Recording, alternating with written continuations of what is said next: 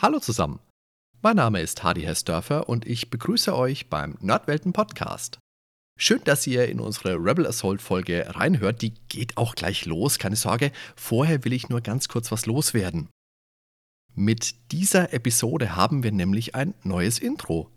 Die Musik ist nach wie vor die altbewährte von meinem lieben Kollegen Ben Dibbert.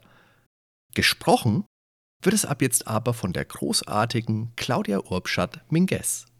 Wir freuen uns, dass wir so eine renommierte Sprecherin gewinnen konnten. Schreibt uns da doch auch gerne in die Kommentare, wie euch das neue Intro so gefällt. Okay, damit startet nun also die neue Folge, bei der ich euch jetzt ganz viel Spaß wünsche. Herzlich willkommen beim Nerdwelten Podcast. Hier unterhalten sich Hardy Hessdörfer, Ben Dibbert und Daniel Cloutier, meistens über alte Spiele manchmal aber auch über andere nerdige Dinge. Also macht's euch bequem, spitzt die Ohren und dann viel Spaß mit der heutigen Folge. Servus Dan. Hi Hardy, grüß dich. Oh Daniel, heute Rebel Assault. Ein Spiel, von dem er sagt, dass es am Siegeszug der CD-ROM-Laufwerke einen großen Anteil hatte. Das war damals hoch gelobt. Das sorgte für offenstehende Münder. Das war echtes Star Wars-Film-Feeling am PC. Und da war man mittendrin. Es war vielleicht ein bisschen schwer, aber die Technik war über jeden Zweifel erhaben. Äh, zumindest dachten wir das damals, weil heute ist es echt nur noch mit einiger Überwindung spielbar. Meine Güte, ist das ein Kind seiner Zeit. Also mal ehrlich, bei ganz vielen der frühen CD-ROM-Spiele, seien es jetzt äh, Seventh Guest oder Night Trap, da haben meine Freunde und ich damals schon durchschaut, dass das einfach echt der Mist war. Aber bei Rebel Assault war das anders. Das war cool. Klar, heute fragt man sich, was einen damals geritten haben mag, aber genau das wollen wir heute eben auch mal gemeinsam ergründen. Ja, man muss ja sagen, Rebel Assault, das verwendet ja im Großen und Ganzen eine Handvoll bearbeitete Filmszenen plus gerenderte Zwischensequenzen. Und was die offenen Münder angeht, die du gerade angesprochen hast, die sieht man vor allen Dingen bei den Standbildern, bei denen sich eben nur die Münder bewegen, mit den einzelnen Zwischensequenzen. Aber es war natürlich damals ein, auf jeden Fall ein wegweisender Titel, das muss man sagen. Der wirkte sich auf die Verkäufe von den CD-Laufwerken aus. Das war wirklich eine Killer-Applikation damals. Es wurde umjubelt damals. Heute wird es ganz gern verrissen. Und warum? Ich glaube, das werden wir jetzt in der nächsten ein, zwei Stunden ausreichend beleuchtet bekommen. Schauen wir mal, wie lange es wird, ja. also, wie du ja schon sagtest, es gab in dieser Zeit, als die CD-ROM aufkam, da gab es ja einige Spiele, die explizit für CD-ROM entwickelt wurden und Rebel Assault war da wirklich eins der, der ersten großen Titel, kam 93 raus, im gleichen Jahr wie auch äh, Myst als Multimedia-Titel. Ähm, Seventh Guest hat es schon gesagt. Das waren alles eher Spiele, die puzzlelastig waren, aber eben nicht so diese krachende Action geboten haben, wie dann eben Rebel Assault, das dann spät im Jahr rauskam. Also auch Bill Gates meinte damals, dass Seventh Guest der neue Standard in der interaktiven Unterhaltung ist. Mhm. Äh, Seventh Guest ist sicherlich einer der bekanntesten Titel von damals, war aber primär eine Rätselraumsammlung mit immerhin einem gruseligen Setting und war damals ein absoluter Mega-Verkaufsschlager. Myst hingegen war eher sehr rätsellastig, ein Grafik-Adventure, den man ja auch gerne als Totengräber der Point-and-Click-Adventures anführt, war deutlich komplexer, aber mit so einer blockweisen Bewegung. Beides sehr wichtige Titel, die damals in der deutschsprachigen Presse nicht ganz so abgefeiert wurden, die ja doch sehr stark auf dieses, was man heute als Hardcore-Gaming bezeichnen würde, abgezielt hatte.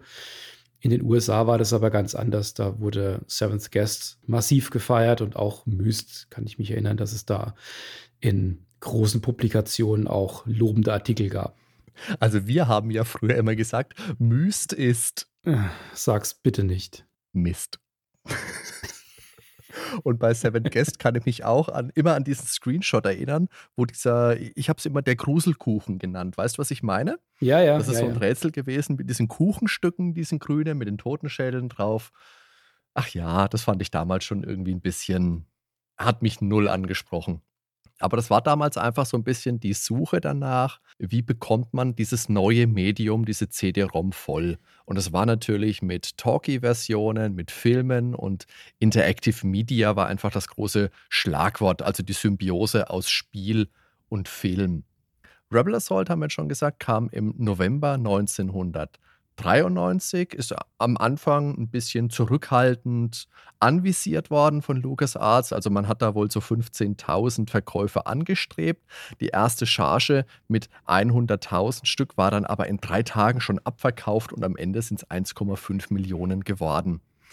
Mein erster Kontakt damals mit dem Spiel war über einen Schulfreund in der Gymnasialzeit weil dessen Vater ein leidenschaftlicher Gamer war. Also so richtig mit eigenem Zimmer.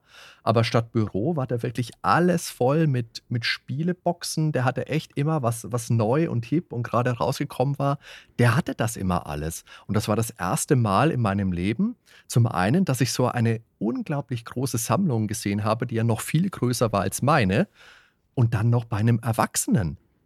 Also ein Vater, der Spiele gehortet hat, das war ein absolutes Novum. Er hat auch ein bisschen Playboys gesammelt, das ist eine andere Geschichte, war auch ganz faszinierend, erzählen wir ein anderes Mal. Im Patreon-Bereich dann. Vielleicht. und da habe ich eben auch Rebel Assault gesehen. Der hatte früh ein CD-ROM-Laufwerk, die waren ja anfangs auch unfassbar teuer. Und dann äh, hat der Vater das dann stolz wie Bolle präsentiert, als ich da war. Und das sah einfach unfassbar gut aus. Das war ja gefühlt Vollbild, das Spiel. War es natürlich nicht. Aber halt knallharte Star Wars Action, krachender Sound. Wow, das, das hat mich beeindruckt. Und heute, heute muss ich schon zugeben, dass die Optik, okay, nicht die Optik, eher die Präsentation und der Sound mich und bestimmt auch ganz viele andere einfach schwer getäuscht hatten. Wobei getäuscht ist auch wieder verkehrt. Vielleicht eher so sehr verzückt, dass man alles andere ausgeblendet hat. Wir müssen da zeitlich vielleicht noch mal einen kleinen, äh, kleinen Querverweis machen. Also es ist natürlich 1993, das heißt, es ist die Zeit lange vor der Prequel-Trilogie von den Star Wars-Filmen. Also hier waren wirklich noch eine neue Hoffnung, das Imperium schlägt zurück und die Rückkehr der Jedi-Ritter. Das waren die drei Filme, die wir kannten, mit denen wir gelebt und gearbeitet haben. Man hat vielleicht immer mal wieder gehört, ho, ho, ho, irgendwann sollen dann noch mal neue Filme kommen, aber das war noch Zukunftsmusik. Und die einzige neuere Trilogie, ich meine, das kam da gerade so auf Deutsch raus, war die Thrawn-Trilogie von Timothy Than, also die, die Buchreihe. Das war unsere, unsere Fortsetzung von Star Wars damals. Ich war ja nicht so der ganz riesen Star Wars-Fan. Also ich habe die damals auch nicht gelesen. Aber natürlich ist es schon so, dass die Filme natürlich eine große Faszination ausgestrahlt haben auf uns alle. Und wie du schon sagtest, das ist ja nicht nur so, dass das nach der ersten Trilogie war, sondern der damals aktuellste Film war dementsprechend auch Return of the Jedi und der kam 1983 raus. Da war ich fünf. Und wir sind jetzt ja zehn Jahre später. Das waren also alles schon etablierte Filme und es gab nach wie vor nichts Neues. Und als wir da damals dann Rebel Assault gesehen haben, das war wirklich wie ein neuer Star Wars-Film der erste neue Star Wars-Film zu unseren Lebzeiten. Und das hatte mhm. auch damals äh, wirklich meinen Wechsel vom Amiga zu, zu PC dann auch nochmal unterstützt. Ich bin da vorher schon gewechselt, aber das waren dann schon die Vorboten in den Previews, die man gesehen hatte. Kam X-Wing kam da raus und da war es für mich irgendwann klar, ich brauche ich brauch einen PC. Ja, das ist nachzuvollziehen. Wir dürfen vielleicht nicht ganz unterschlagen, es gab ja noch diese Ewok-Filme irgendwann in den 80ern. Zwei Filme. Ich, ich habe sie nie gesehen, aber es gab sie. Und zu der Thrawn-Trilogie gab es dann später eine unfassbar gute deutsche Hörspielreihe von Oliver Döring, also mit den deutschen Synchronstimmen aus den Filmen. Oh, ich glaube, 12 bis 16 CDs, ich habe es nicht ganz im Kopf, großartig. Also wenn man da die Möglichkeit hat, da irgendwie dran zu kommen, ich, die ist irgendwie, die, ist recht vergriffen, schwer zu bekommen, aber wenn man rankommt, unbedingt hören, ist ganz, ganz toll. Hm, interessant. Ich glaube, das wird sich mal lohnen nachzuholen, da muss ich mal gucken. Unbedingt, ist auch ganz toll präsentiert. Ja, das Besondere war ja damals auch, dass das eben ein Spiel war von Lucasfilm Games. Das ist, wenn man jetzt heute mal zurückschaut auf die äh, Firmenhistorie, auch später dann als LucasArts, die haben ja alles Mögliche an Star Wars-Titeln gemacht. Aber damals zu der Zeit, da war das noch ganz frisch. Also wir, die haben ja die ganzen Adventures gemacht, wurden damit groß, früher mit äh, Rescue und Fractalus. Die hatten neue Marken etabliert, waren sehr experimentell unterwegs, aber haben nie wirklich an den, an den großen Fundus aus dem Star Wars-Universum gegriffen. Das lag aber auch daran, dass da seinerzeit die Lizenz schon lange vergeben war. Die war 1982 bei Parker Brothers. Die haben da Arcade- und Atari-Spiele mitgemacht. Später gab es dann 87 von Namco ein NES-Spiel. das ich nicht gespielt habe, aber du wahrscheinlich kennst. Selbstverständlich. 88 war dann äh, Bröderband noch mit dabei und erst 92 kam dann tatsächlich die Lizenz zu LucasArts zurück und da ging es dann eben los mit X-Wing und Rebel Assault. Und wir dürfen natürlich nicht vergessen, dass es ab 1992 auch die Super Star Wars-Reihe für das Super Nintendo gab von Sculpture Software. Auch bei LucasArts erschienen. Dürfen wir auf keinen Fall vergessen, ja. Danke. ja, und ab 1993 kam dann eben endlich X-Wing von Lawrence Holland. Vorher hat er Battlehawks 1942 gemacht, der Finest Hour und natürlich Swaddle, Return to Schweinfurt, wir erinnern uns. Und dann kam eben direkt im gleichen Jahr auch Rebel Assault. Und wo man in X-Wing zwar am Ende auch auf dem Todesstern herumsauste, war man den Rest des Spiels einfach im All unterwegs. Und da war es halt schwarz. Also da war nicht wirklich viel los. Ich meine, natürlich hast du Freiheiten gehabt. Du konntest dich viel, viel freier bewegen als in Rebel Assault. Dazu kommen wir dann gleich noch. Aber das war im Kern einfach noch eine knallharte Simulation. Du musstest deine Energie verteilen von den Schilden auf die Waffensysteme und wüst wieder zurück und auf die Beschleunigung. Ganz tolles, spannendes Spiel. Sprechen wir auch mal drüber. Vielleicht eher über TIE Fighter, aber müssen wir mal machen war ein ganz tolles Spiel. Du konntest einen X-Wing fliegen, den Y-Wing, den A-Wing, mit der Erweiterung später auch den B-Wing. Und Rebel Assault auf der anderen Seite bietet zwar auch viele Flugschiffe, aber ist im Kern einfach eher eine actionlastige Schießboote. Das Boot spektakuläre Anflüge auf äh, Sternzerstörer, du bist da ganz viel auf Planeten unterwegs. Sehr, sehr auffällig ist auf jeden Fall, dass du zentral auf der Spielbox gleich einen Namen prangen hast, nämlich Vincent Lee. Und das ist ungewöhnlich, weil den Namen kannte man einfach gar nicht. Der hat vorher ein paar Portierungen gemacht, aber hier, das ist wirklich sein erstes eigenes Projekt gewesen und gleich der Name vorne drauf, prominent auf der Box. Und das spricht einfach dafür, wie sehr man bei LucasArts von seiner Arbeit überzeugt war. Und dabei war der eigentlich gar nicht mal der große Star Wars-Fan, zumindest zu Beginn.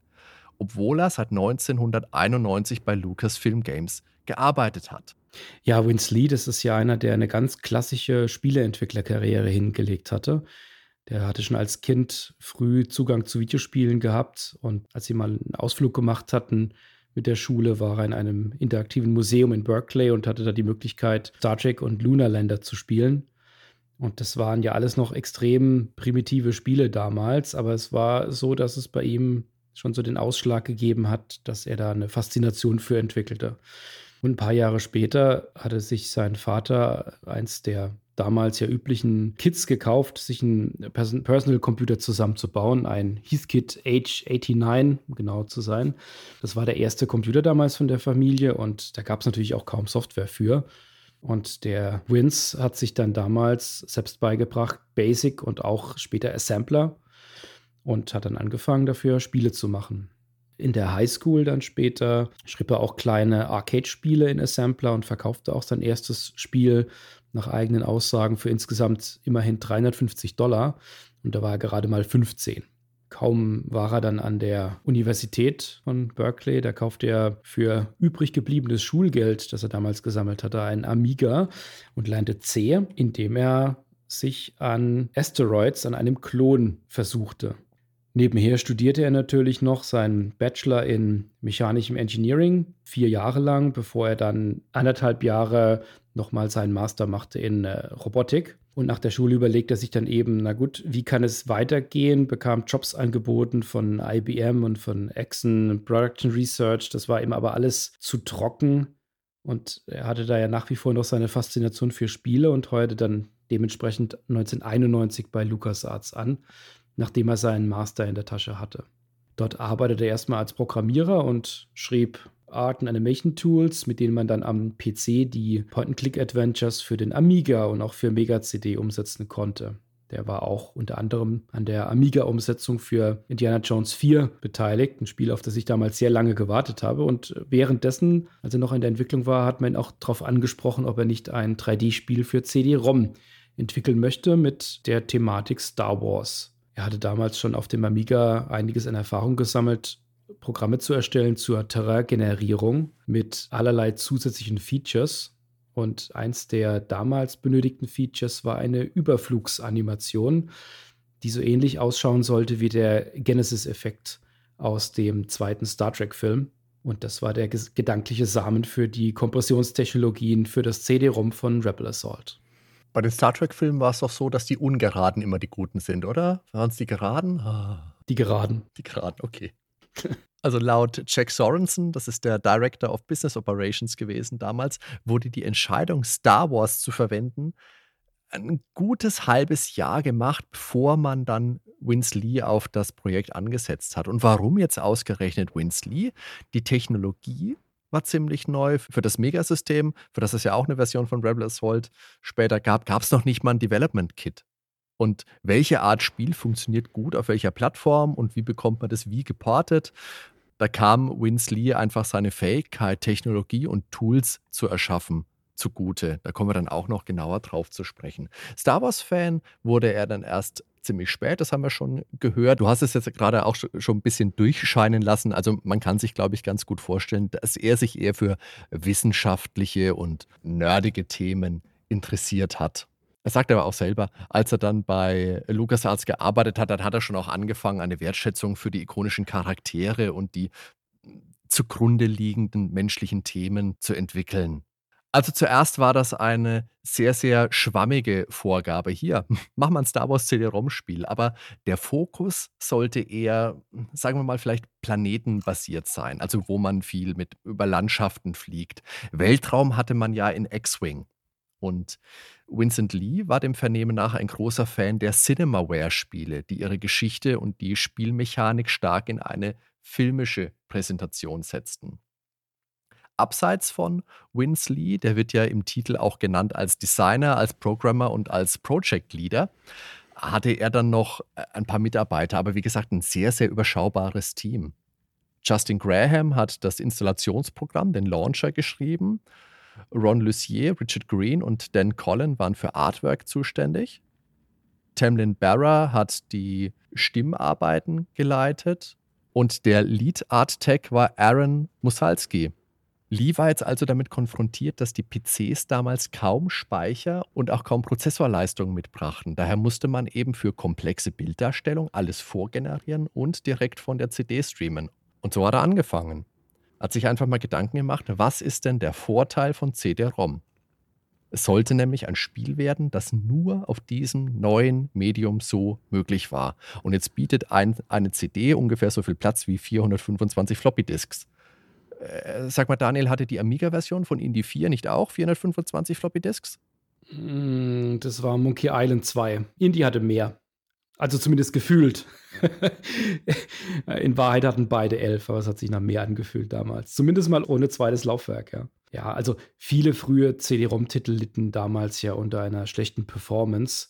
Das war also der Punkt, wo man ansetzen musste. Das Spiel wich sehr stark von den Filmen ab. Und als Argument wurde auch von Lee häufig angeführt, dass sie damals keine ewig langen Cutscenes machen wollten. Das würde den Spieler sowieso langweilen. Und die Sachen, die in den Filmen drin sind, das haben die meisten Leute ja sowieso schon gesehen.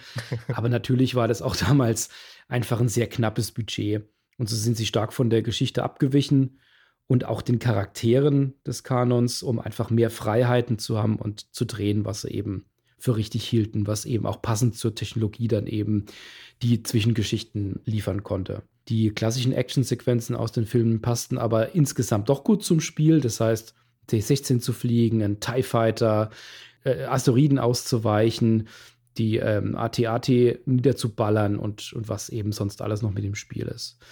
Das Spiel wurde damals für MS-DOS ursprünglich entwickelt, da Windows 3 nicht wirklich für Spiele geeignet war und Windows 95 war ja noch zwei Jahre in der Zukunft. Mhm. Den TIE Fighter konnte man im ersten Rebel Assault noch nicht fliegen, das war dann erst im zweiten. Aber weißt du, was mich damals immer sehr gewundert hat? Was dieser T-16 überhaupt sein will, dieser Skyhopper, den man in den ersten Missionen spielt. Nee, nee, kann ich auch nicht. Aber ich glaube, die wollten einfach was Frisches reinbringen. Ja, ich wollte mich gerade fragen, ob du mir aus dem Stand sagen kannst, wo der vorkommt. Und soweit ich mich erinnere, kommt der nur am Anfang vor, als Luke da irgendwie trandösig zu Hause rumsitzt und so eine Miniatur davon in der Hand hält. Ich glaube, wirklich geflogen sieht man das Ding in den Filmen nämlich gar nicht. Liebe Zuhörer, wenn ihr da jetzt mehr noch äh, zu beitragen könnt, könnt ihr da gerne mal kommentieren. Also das Spiel, du hast es gesagt, für MS-DOS natürlich ist es erschienen, für den Mac, für Mega CD und für den die das 3DO kam es auch. Wir haben es gerade schon mal angedeutet, das war so ein bisschen Pionierzeit. Das war ein neues, ein frischendes, ein, ein spannendes Medium. Ab 91 gab es erste Multimedia-Computerspiele auf CD-ROM und als erstes Interactive Multimedia PC-Spiel auf CD-ROM gilt Sherlock Holmes Consulting Detective von ICOM Simulations. Das basiert auf dem Brettspiel Sherlock Holmes Kriminalkabinett, war bei uns Spiel des Jahres 1985. Schönes Spiel, habe ich auch im Regal. Und auch das gab es für verschiedenste Plattformen, auch Mega CD, PC Engine, FM Towns, Mac, MS-DOS. Spannend ist, dass der Verkaufspreis in Deutschland zu Beginn stolze 179 Mark betragen hat. Und das war halt wie bei vielen dieser Spiele in der Anfangszeit. Du hast da wirklich Videos in Briefmarkengröße gehabt. Hast du schön außenrum rahmend die ganzen Menüs gehabt, übermäßig groß und dann wirklich nur einen kleinen Bildschirm, einen kleinen Ausschnitt, auf dem wirklich was passiert ist. Rebel Assault hat einen viel größeren Ausschnitt. Hat schon auch schwarze Balken, aber in meinem Empfinden zumindest nicht so übermäßig störend. Die ersten Konsolen damals mit CD-ROM ab 91 der, die das FM Town Smarty von Fujitsu und die PC Engine CD-ROM von 1988.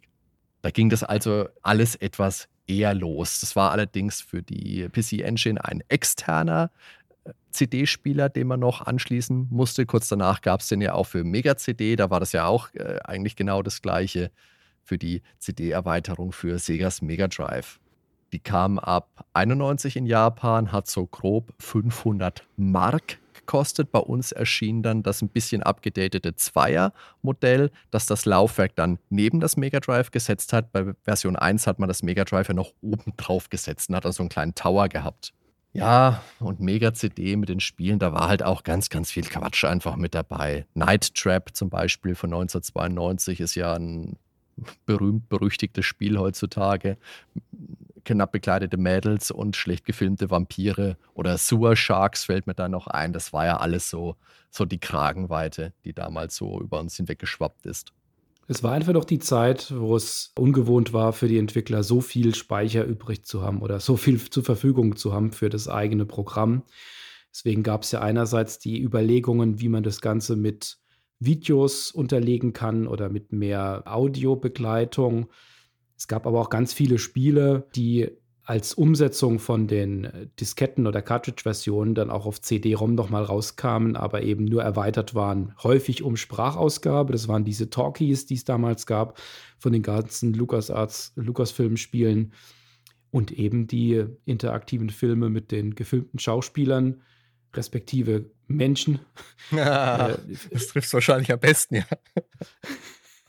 Und dadurch, dass, dass es damals viel, viel Ausprobieren war, man noch nicht so recht wusste, was man mit dem Platz anfangen soll, war das, wie du schon sagtest, ganz häufig ganz großer Mist. Stimmt, aber für Mega CD gab es damals auch eine englischsprachige Version von Snatcher. Ganz großartiges Spiel von Hideo Koshima, sonst ja niemals außerhalb von Japan erschienen.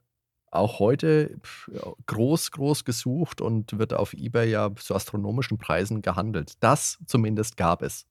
Die CD hat natürlich generell nicht Halt gemacht im Segment für Privatleute auch. Der, der Amiga hat ja das CD32 legendärerweise verpasst bekommen äh, mit dem bekannten Ausgang. Müssten wir eigentlich auch mal eine separate Folge drüber machen. Ja, Und ja. 1993 kam dann auch das 3DO raus, damals für 700 Dollar.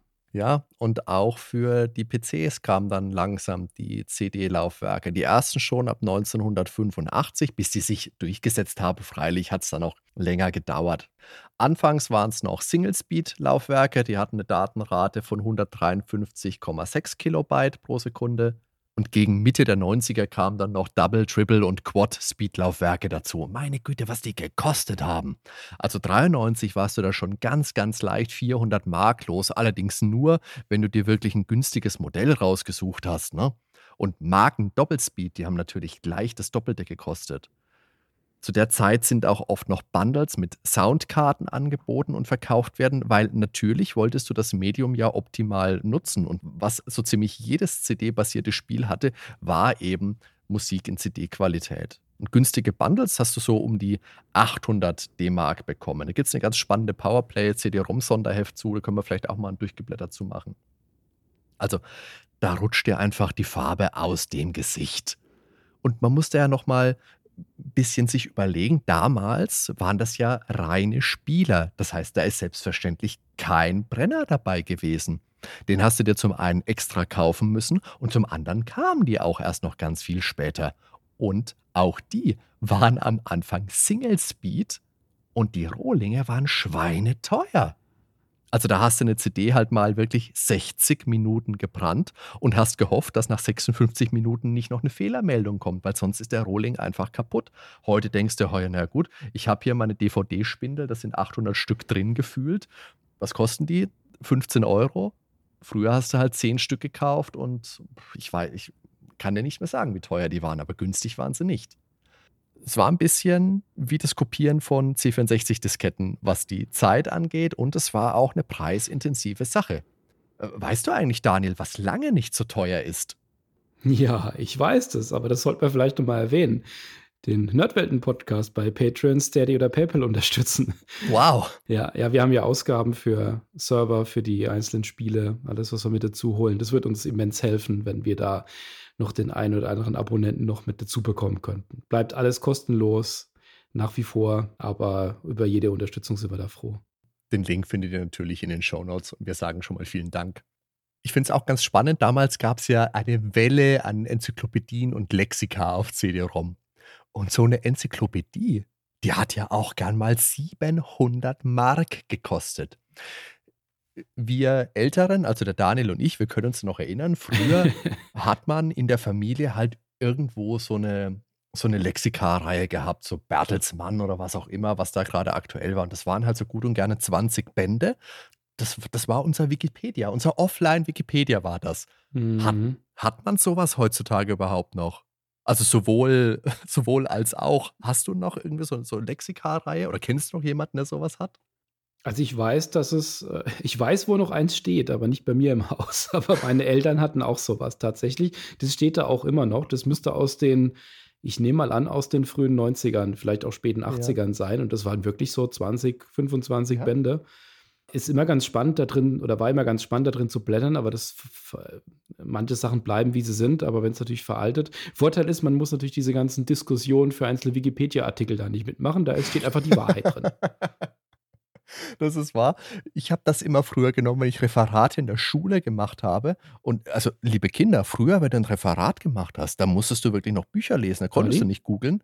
Da hast du entweder ein gutes Lexikon zu Hause gehabt, das hat aber nie gereicht. Da musstest du noch in die Bibliothek fahren.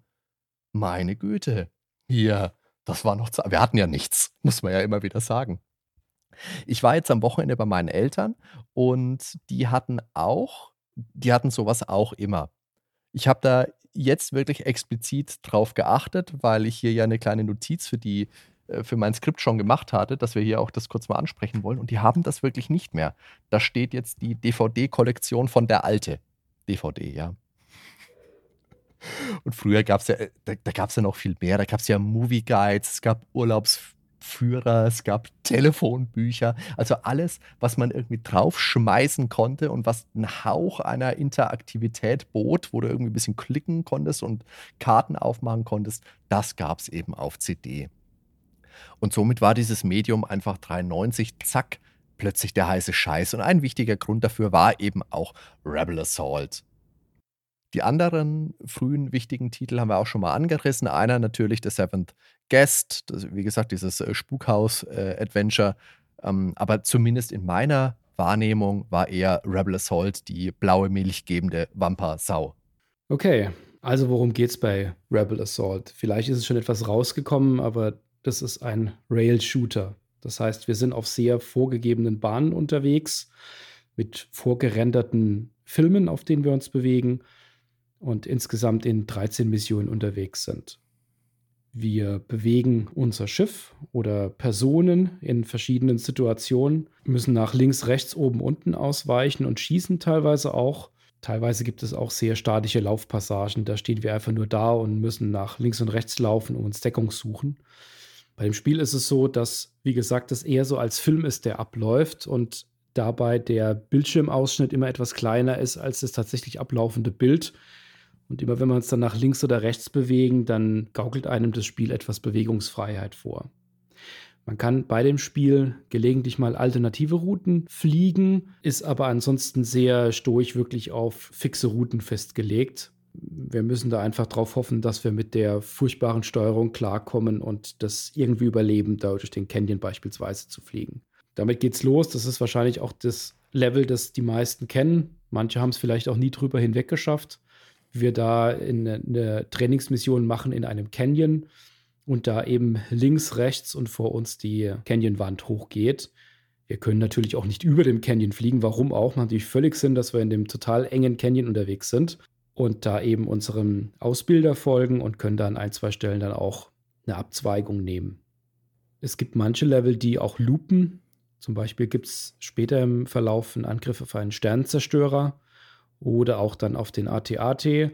Und die enden dann erst, wenn man das Ziel, also die Schutzschildgeneratoren oder die Schutzplatten zerstört hat. Das ist ziemlich nervig. Das heißt, wir bewegen uns gefühlt immer im Kreis und müssen einfach etwas runterschießen und irgendwann ist es dann fertig. Und dadurch fällt es natürlich noch viel mehr auf, dass das alles nur ein Film ist, der im Hintergrund abläuft. Im Spiel kommen kaum Charaktere aus den anderen Filmen vor, außer ganz am Anfang in der Eröffnungssequenz mit Luke und Darth Vader. Und R2D2 C3PO sieht man, im Intro, sieht man im Intro auch, aber ansonsten gibt es neue Gesichter. Zum Beispiel auch ähm, Rue Marlene, die auch später bei Rebel Assault 2 auftritt und ähm, Jake Farrell. Mich hat das damals, also das war ja so auch die Zeit, als ähm, Disneyland in Paris geöffnet hat. Also es müsste 92 aufgemacht haben und da gab es eine Attraktion, die hieß Star Tours. Kennst du das? Da war ich auch drin, ja. Da war ich mit meinem Vater. Das ist unglaublich gut. Das ist im Endeffekt ja auch so ein selbst ablaufender Film. Du hockst in 'ner ähm, in so einem Kasten drin im dunklen Raum und der der wird dir vorgegaukelt, du bist in so einem Raumgleiter und nimmst am Krieg der Sterne teil. Das war so unglaublich gut und das kann man sich im Endeffekt vorstellen wie Rebel Assault als Disneyland-Attraktion. Bin ich damals auch, glaube ich, dreimal hintereinander gefahren. Genau, ging mir genauso. Das war so mit so Hydraulik dran, dass sich das wirklich auch genau. bewegt hat entsprechend dem Film. Das war ganz toll. Ich weiß gar nicht, ob das heute noch steht. Das hat, ich, ich habe gerade mal gegoogelt, das hat 2016 wohl geschlossen, aber scheint in Paris zumindest seitdem durchgängig äh, geöffnet gehabt zu haben. Also ich, ich war seit den 90ern nicht mehr in Paris im Disneyland. Ich war da, glaube ich, zwei oder dreimal drin. War jedes Mal toll. Ob die da jetzt einen Ersatz für haben, auch da wieder, liebe Zuhörer, wenn ihr was wisst, sagt uns Bescheid. Um was geht es denn jetzt ganz konkret bei Rebel Assault? Eigentlich um gar nicht allzu viel. In Rebel Assault spielen wir einen Helden mit dem vielsagenden Namen, der fast so gut ist wie Siegfried aus dem Nibelungenlied. Er heißt Rookie One. Das ist mein Name. Interessant ist, wir können uns ein bisschen umständlich und unpersönlich, finde, finde ich, übers Optionsmenü aussuchen, ob Rookie One männlich oder weiblich sein soll. Ab dem zweiten Teil ist es dann fix ein männlicher Held, weil da dann eben auch Schauspieler verwendet worden sind ganze Geschichte von Rebel Assault ist natürlich nicht Kanon. Immerhin kann Rookie One auch den Todesstern zerstören. Wobei, ich meine, bei X-Wing geht das doch auch, oder? Kannst du mir gerade helfen? X-Wing in der Tour of Duty 3, Mission 14 müsste das sein. Da bist du auch im Todesstern gerade. Ich glaube, den kannst du auch kaputt machen. Ich meine, ich hätte das damals gemacht bei X-Wing, aber das ist Du bist bei X-Wing überhaupt nicht so weit gekommen. Erzähl mir das doch nicht. Ich bin bei Rebel Assault nicht so weit gekommen. Ja, das ist eine andere Geschichte, aber das ist auch vollkommen normal. Dazu kommen wir dann auch noch. Also ähm, trotzdem sind aber später auch Elemente aus Rebel Assault übernommen worden, die dann mehr oder minder, mehr oder minder Kanon waren. Die Anchorhead Base ist in Star Wars Galaxy verwendet worden die TIE Phantom aus Rebel Assault 2. Da habe ich hier ein paar für mein X-Wing-Miniaturenspiel im Regal stehen. Ist so ein Tabletop-Spiel mit Star Wars-Figuren, tolles Spiel. Und da habe ich auch, wie gesagt, ein paar mit dabei. Rebel Assault bietet ein bisschen einen alternativen Storyverlauf von Eine neue Hoffnung. Hoth ist auch vorgezogen aus The Empire Strikes Back. Und Hoth macht jetzt vielleicht nicht so viel Sinn, weil sich die Rebellen ja nach Episode 4 eine neue geheime Basis bauen. Und in Rebel Assault ist es eben nicht die Echo Base, wie man sie aus dem Film kennt, sondern da heißt es halt die, die Gamma Base. Also für mich hat der Schauplatz hier nicht ganz so viel Sinn gemacht. Kann auch sein, dass ich da einfach nicht so gut aufgepasst habe bei den Filmen und irgendwie was verpasst habe, dass die doch schon länger auf Hoss sind. Aber in meinem Empfinden war es eben so, dass die sich da eine neue Basis gesucht haben. Aber das ist bei weitem nicht das größte Problem des Spiels. Die hatten einfach seit dem letzten Film noch eine weitere Basis gebaut. Kann ja, sein. Das ist doch, kann doch einfach sein. Die Ferienbasis. Genau. Also das mit dem, mit dem äh, Rookie One und mit der Verwendung von Elementen, die bereits bekannt sind, aber auf andere Weise, das ist natürlich kein untypischer Griff. Aber es, ich meine, es bleibt relativ nah an den Filmen, ist mit einer eigenen Story und auch eben mit einem Charakter, der als völliger Neuling so dazukommt, auch dann etwas, wo man sich als Spieler gut identifizieren kann. Du willst mir jetzt erzählen, du kannst dich mit jemandem identifizieren, der Rookie One heißt also dem wird ja nicht zu Beginn eine Kennung gegeben, sondern das ist der Name, den ihm seine Eltern, wahrscheinlich Veteran 4 und Expert 62, gegeben haben. Okay, der heißt Rookie One, nicht Karl August, sondern Rookie One, komm rein, Essen wird kalt. Ich, ich hatte mich ja damals auch tatsächlich gewundert, warum ich Rookie One heiße, ob das dann immer der, der gerade wieder als erstes in dem jeweiligen Lehrjahr die erste Mission macht, wie der Rookie One heißt, weil die bilden ja ganz offenkundig schon länger aus. Das, man kommt es ja auch gesagt, dass man da als Neuling dabei ist und die, die Ausbilder, der eine ist netter, der andere ist etwas strenger, dass die da einfach auch ähm, das schon öfter gemacht haben. Da fragt man sich schon, warum man eigentlich nicht Rookie 278 oder so heißt. Das stimmt, Aus dem ja. einfachen Grund, die wollen es sich einfacher machen, weil natürlich 98 Prozent der Rookies nicht durch den ersten Canyon durchkommen. Warum soll man da großartig durchnummerieren? Es ist immer wieder Rookie One. Wenn es mal einer schafft, dann gibt es ja. einen Rookie 2, ja. Das ist aber auch interessant, ob die dann nachrutschen. Weißt du, wenn du vorher Rookie 2 warst und Rookie 1 vor dir ist wieder abgestürzt, ob du dann nachrückst als Rookie 1. Na egal. Also, das Problem des Spiels ist hauptsächlich eben die absolut grauenhafte Steuerung kombiniert mit der furchtbaren Kollisionsabfrage. Oft erkennst du Hindernisse gar nicht, weil alles einfach nach Matsch aussieht. Und in dem Bezug ist Rebel Assault einfach ein echt frustiges und ein furchtbar schweres Spiel. Und das liegt, wie gesagt, jetzt nicht unbedingt daran, dass es fordernd wäre, sondern an der Steuerung, die sich anfühlt, als würde sie direkt aus den Kratern von Mustafa kommen. Man konnte das ja mit Maus oder Joystick spielen, aber egal wie man es gemacht hat, das war, das war wahnsinnig hakelig. Und oft bewegt sich auch wirklich unvermitteltes Bild und man äh, merkt, dass man auf einmal irgendwo andotzt und Schaden nimmt, obwohl man gar nicht unterscheiden kann, ob man jetzt wirklich an einem anderen Element äh, angeschrammt ist. Wie du sagst, die Kollisionsabfrage ist schlimm. Das ist wirklich sehr nervig. Man muss das eigentlich auswendig lernen. Das Problem dabei ist, nichts daran motiviert so wirklich. Hm. Also das ist eine, eine reine Qual. Also zumindest mal was für mich so durch die Levels durchzukommen. Ich kann mich auch erinnern, dass es damals für uns nicht groß anders war. Da hat einfach die Grafik und so das Setting getragen. Aber das ist heute echt schwierig, nochmal nachzuvollziehen. Dadurch, dass die ganzen Bewegungen wirklich vorbestimmt sind, gibt es ja kaum Freiheiten. Mhm. Das Programm gibt den kompletten Kurs komplett vor und man muss eigentlich bloß im richtigen Moment nach links oder rechts sich bewegen. Du hast mit allem einfach recht, Daniel. Und trotzdem Trotzdem mochte ich das Spiel damals so unfassbar gerne. Ich habe das ah, ich habe das so viel gespielt, ich kriege das gar nicht mehr zustande. Ich habe mir das jetzt vor einer Weile ja auch bei bei GOG im Sale irgendwann mal geholt. Da kriegst du Teil 1 und 2 für fast geschenkt. Ist trotzdem ein bisschen zu viel, muss man leider sagen. Und dann hat mir mein, mein Sohn hat mir da mal zugeschaut beim Spielen, hat gesagt, hey, was spielst du da? Ich gesagt, naja, hier Star Wars Rebel Assault. Oh, cool, Star Wars, lass mich mal. Hat er sich hingesetzt, hat den Joystick genommen, ist im Beggars Canyon geflogen, hat nach gefühlt sieben Sekunden den T-16 Skyhopper geschrottet gehabt. Und dann sagt er, wie konntet ihr sowas denn früher spielen? Und bevor ich antworten konnte, hat er mitleidig zu mir rübergeschaut und gesagt, ihr hattet ja nichts. Das hat er bestimmt noch nie gehört vorher. Also ich habe in den letzten Tagen, ich habe in den letzten Tagen wirklich viel, viel nachgedacht, weil ich Rebel Assault früher gern und viel gespielt habe. Und ich muss sagen, ich habe das immer mit Cheats gespielt. Ich habe unliebsame Level also einfach immer übersprungen und dann bestimmt nie länger als, naja, vielleicht 15, 20 Minuten am Stück gespielt. Mehr wird es nicht gewesen sein. Und äh, wenn ich da jetzt nicht so lange gefrustet worden bin und äh, repetitiv durch diese Loop-Level geflogen bin, dann hat mir das auch Spaß gemacht. Und da war ich auch tiefer im Spiel drin als in X-Wing, das aber, das sind wir uns einig, das eklatant bessere Spiel ist. Aber diese Euphorie, die ich damals verspürt habe, die kann ich heute einfach nicht mehr nachvollziehen. Ich habe das jetzt auch nochmal gespielt und ohne Cheats bin ich maximal zum Sternenzerstörer-Level gekommen. Und ich habe da jetzt meine aktuellen Versuche auch nochmal mitgeschnitten, habe dann ein kleines YouTube-Video zu hochgeladen, das verlinken wir in den Show Notes. Da könnt ihr auch nochmal zugucken, wie meine jetzige Spielerfahrung da war.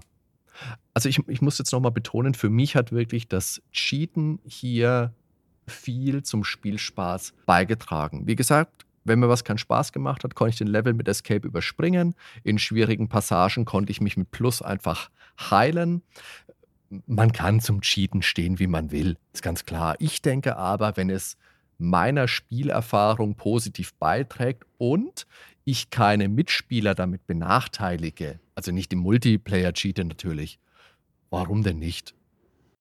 Wenn man jetzt fair in Gänsefüßchen spielen will, gibt es ein Passwortsystem, aber selbst dadurch, wie gesagt, Kollisionsabfrage ist schlimm. Auch in den Leveln, du hast es gesagt, die Kamera springt hin und her, dann haust du plötzlich gegen irgendwelche Asteroiden, wo du gerade noch gedacht hast, du bist auf der sicheren Bahn. Es ist einfach nervig.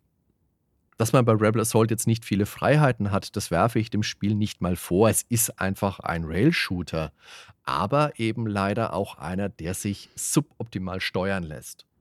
Und vor allen Dingen, dass man es eben so schlecht erkennen kann. Ja. Das war damals schon so, da hat man es einfach auswendig gelernt, aber wenn man das heute spielen will, das ist beim ersten Ansatz, ist es beim ersten Versuch kaum zu schaffen, also fast kein Level, zumindest mal für mich. Ja. Weil wie du schon sagtest, die Asteroiden, die fliegen rum, man hat so ein Gefühl dafür, auch vielleicht nach einer Zeit, wie man den A-Wing steuert und denkt, man fliegt an dem vorbei, aber dann fliegt er gegen einen dran, weil es einfach kein echtes 3D ist, wie man das in X-Wing dann gekannt hat, wo man das einfach gemerkt hat, ob man jetzt links oder rechts von dem Asteroiden ist. Und das ist einfach nur ein Film und auf dem Film dann eben die Kollisionsabfrage abläuft.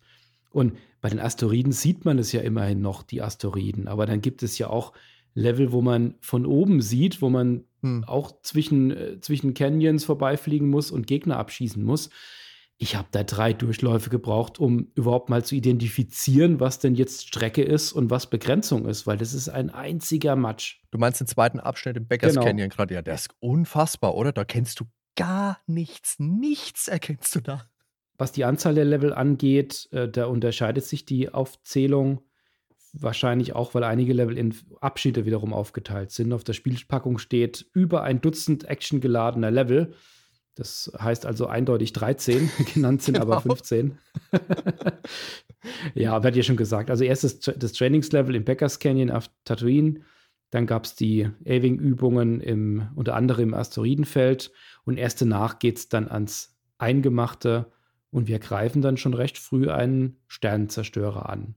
Und das ist genau, wie wir vorhin schon gesagt haben, so ein Looping-Level. Das sieht schon beeindruckend aus. Das ja. kann man sich auch heute noch anschauen, weil eben nicht alles Matsch ist, sondern eben vor diesem schwarzen Sternenhintergrund dann auch der Sternenzerstörer gut erkennbar ist und die Explosion und natürlich die Musik, da müssen wir später auch noch mehr zu sagen. Also dieses, dieses Gefühl, dass wir jetzt in einem Star Wars-Film mitspielen, das wird da natürlich schon vermittelt, keine Frage. Also da kann ich mir auch vorstellen, diesen Sternzerstörer-Level, wenn der in Star Tours gespielt worden wäre, damals im Disneyland, wenn du noch durchgeschüttelt wirst dazu, da wäre ich rausgegangen, hab, hätte gesagt, das ist das Geilste, was ich jemals in meinem Leben erlebt hätte. Genau. Aber leider ist in dem Spiel noch mehr drin, ja. Weil danach gibt es gleich wieder ein Asteroidenfeld. Hurra. Und dann sind wir bei den Imperial Probe Droids in der Höhle. Das ist auch ganz grässlich, ganz grässlich dass es war, aber die größte Unverschämtheit, finde ich, in, in, Rebel Assault ist, dass der erste Level ja nochmal komplett recycelt wird. Der einzige Unterschied, also wir fliegen nochmal ja. durch den kompletten ersten Level. Der einzige Unterschied ist, jetzt haben wir halt nicht so einen Skyhopper, jetzt fliegen wir den X-Wing und wir jagen drei Ties. Und die sind schnell, die, also die, die musst du auch ziemlich am Anfang gleich abschießen, weil ansonsten wird es eng, das wirklich noch zu schaffen. Das ist auch so bekloppt. Das Spiel ist da, glaube ich, einfach nur gnädig, weil die Sequenz, die hast du ja schon auswendig gelernt. Das heißt, du musst dich nicht mehr ganz so sehr aufs Fliegen konzentrieren. Doch, du musst dich aufs, weil, weil, du musst zusätzlich musst du diese drei, diese drei Kasper ja noch abschießen. Das ist ja mein Problem. Also ich kann da schon fliegen, das klappt, aber ich muss ja so fliegen, dass ich gleichzeitig, äh, also auf Dauerfeuer hoffe, dass ich eine erwische. Und viel zu oft ist es mir vorgekommen, dass ich die ersten zwei gleich am Anfang erwische und dann dauerfeuernd durch den ganzen Beckers Canyon fliege und den letzten nicht mehr erwische. Aber diese Mission ist auch noch nicht mein endgültiger Tiefpunkt. Der kommt nämlich dann, wenn ich auf Bodenmission gegen Stormtrooper unterwegs bin auf Hoth. Also in dieser Gamma Base wird das sein. Oh, da siehst du deinen Rookie One von hinten. Mit einem Knopf kannst du dann in Deckung gehen, mit dem anderen kommst du raus und musst dann schießen. Oh, das war damals schon unglaublich holprig, so aus der Deckung raus zu hoppeln und zu schießen. Das hat mir null Spaß gemacht. Also diese Mission habe ich immer übersprungen. Man muss ja auch noch mal denken, 93 kam ja auch Doom. Wer wollte denn so einen Quatsch spielen? Also bitte. Das kam sogar relativ zur ähnlichen Zeit raus, Ende des Jahres, ja. Und es gab ja sogar eine Mission, das war diese Bonusmission auf Tatooine. Da hast du dann einfach für Boni Ziele abgeschossen. Das heißt, da bist du rumgeflogen, hast geschossen, hast keinen Schaden nehmen können. Ich will mich jetzt nicht beschweren, dass man da keinen Schaden nehmen konnte, okay? Aber das war trotzdem auch ein Level, wo ich mir gedacht habe, warum ist denn der überhaupt drin? Gut, aber ein bisschen versöhnlicher ist dann wieder das Ende, weil natürlich geht es dann doch noch gegen den Todesstern und ich als Spieler kann ihn vernichten. Das ist einfach toll. Ob es jetzt Kanon ist, hin oder her, ist mir vollkommen egal. Natürlich will ich das Ding in die Luft jagen. Deswegen spiele ich sowas doch. Und das hat es einfach toll präsentiert, finde ich. Die ganzen Abschnitte, die wir jetzt durchgehechelt sind, die wechseln immer mal wieder von der Ansicht. Manchmal sehen wir unser Schiff, unseren ähm, Rookie One von hinten, manchmal von oben, manchmal sitzen wir im Gefährt. Und es wechselt immer so ein bisschen zwischen den klassischen Trainingsabschnitten am Anfang dann haben wir Missionen, da ist der Fokus eher auf Ausweichen, dann eher auf Ballern, dann ist es Ausweichen und Ballern. Dann haben wir noch wehrlose Ziele für Boni abschießen und eben diesen grässlichen Bodenmissionen zu Fuß. Und wir haben unterschiedliche Gefährte natürlich. Ja, genau, den Snowspeeder, das ist ja schon angesprochen, gegen die AT-AT. Mit dem T-16 Skyhopper sind wir unterwegs. Natürlich besonders mit dem X-Wing dann auch zu fliegen. A-Wings sind sind wir mit dabei und das ist immerhin schon mal eine gewisse Auswahl an, an Sachen, die man einfach aus den Filmen auch kennt. Insgesamt muss man aber sagen, das ist ein relativ kurzes Spiel. Also zumindest man, wenn man das auswendig gelernt hat und wirklich durchspielt und auch durchkommt, was wirklich nicht einfach ist, dann ist man da in etwas über einer Stunde eigentlich durch. Ähm, How Long to Beat sagt zwar 3 Stunden 58, aber das ist dann schon einkalkuliert, dass man wirklich hängen bleibt und auch immer wieder die einzelnen Level von vorne versucht und auch die Motivation natürlich hat, überhaupt so lange zu spielen am Stück. Also nee, also vier Stunden am Stück Rebel Assault, das nee. Das hält keiner aus. ich meine, was das Spiel natürlich abseits von diesen ganzen Problemchen auf der Habenseite hat, ist natürlich die Musik in CD-Qualität, die bekannte Musik von John Williams, die wirklich mit Druck, mit Wucht rüberkommt. Das ist ordentliches Filmfeeling. Wir haben eine volle Sprachausgabe. Wir haben Sounds, wie man sie aus den Filmen kennt. Also du hast die, die Laserschüsse, der TIE Fighter fliegt von links nach rechts vorbei. Das war einfach ein Fest. Das war neu, das war immersiv. Das hat den Fan abgeholt und das hat ihn einfach umgehauen. Und das ist heute einfach gar nicht mehr nachvollziehbar, wie das damals war. Aber du warst einfach hier wirklich Teil des Star Wars-Universums. Das habe ich meinem Sohn, der mir da beim Spielen zugeschaut hat, eben auch so erklärt. Und auch da hat er mich mitleidig angeschaut und oh, okay gesagt. Aber für mich war das wirklich der Grund, der wohl die größte Faszination ausgestrahlt hat. Musik und Sound haben Rebel Assault damals von der Masse abgehoben. Das war geil. Das sehe ich absolut genauso. Das war damals so und auch als ich jetzt nochmal neu angespielt habe.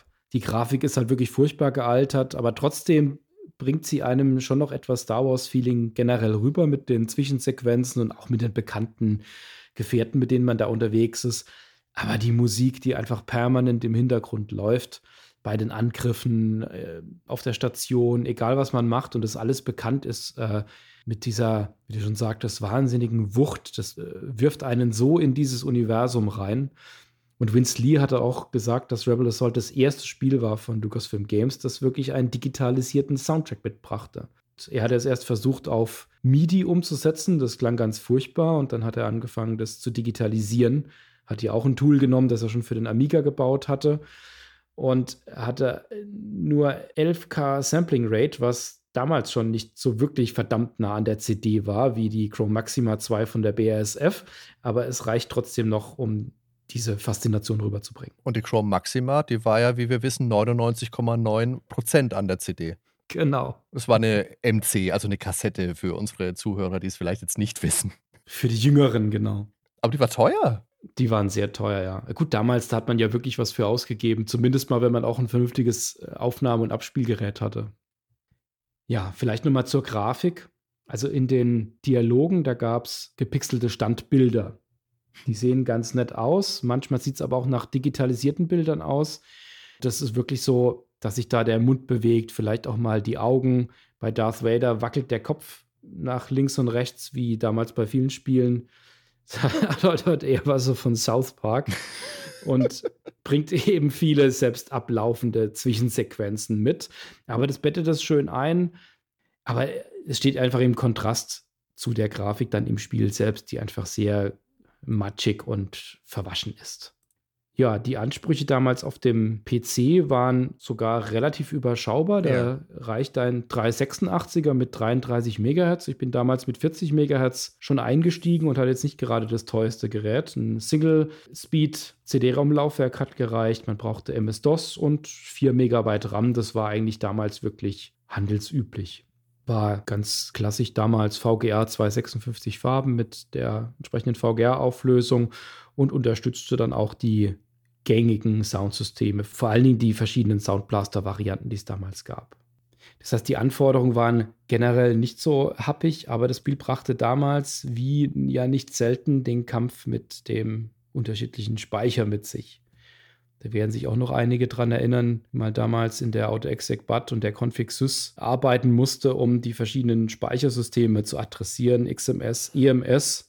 Ich weiß nicht, wie, wie es andere gemacht haben. Ich hatte damals wirklich für die ganzen verschiedenen Spiele, ich kann mich an SimCity 2000 erinnern, dass das sehr speicherhungrig war, äh, eigene Batch-Files, über die ich dann mhm. die AutoExec-BAT Config-Sys umkopiert habe und das dann auch gestartet habe. Und für Rebel Assault hatte ich dann eben eine RA.BAT. Mhm. Ich kann mich auch erinnern, dass ich das für ein, zwei Spiele hatte. Ich bin nicht mehr sicher, für welche. Ich glaube, für Rebel Assault nicht. Weil das, wie du sagst, sehr, sehr moderat war in den Ansprüchen. Ich meine, ein potenzielles Problem waren damals natürlich die frühen CD-ROM-Laufwerke mit Single Speed. Wie soll man darauf ein Spiel möglich machen? Und die 650 Megabyte der CD waren damals zwar immens viel, aber für Video war das auch in der damals üblichen Auflösung schon ziemlich mickrig. Allerdings war Videokompression damals schon nichts Neues mehr.